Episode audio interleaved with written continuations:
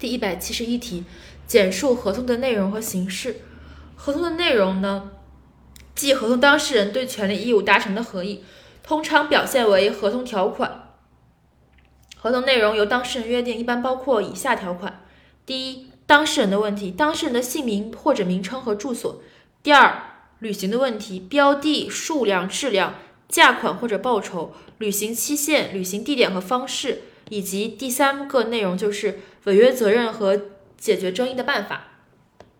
而合同的形式是指合同当事人设立、变更、终止民事权利义务关系的一致协议的表现形式。通常的形式有：一、口头形式；二、书面形式；三、行为漠视形式，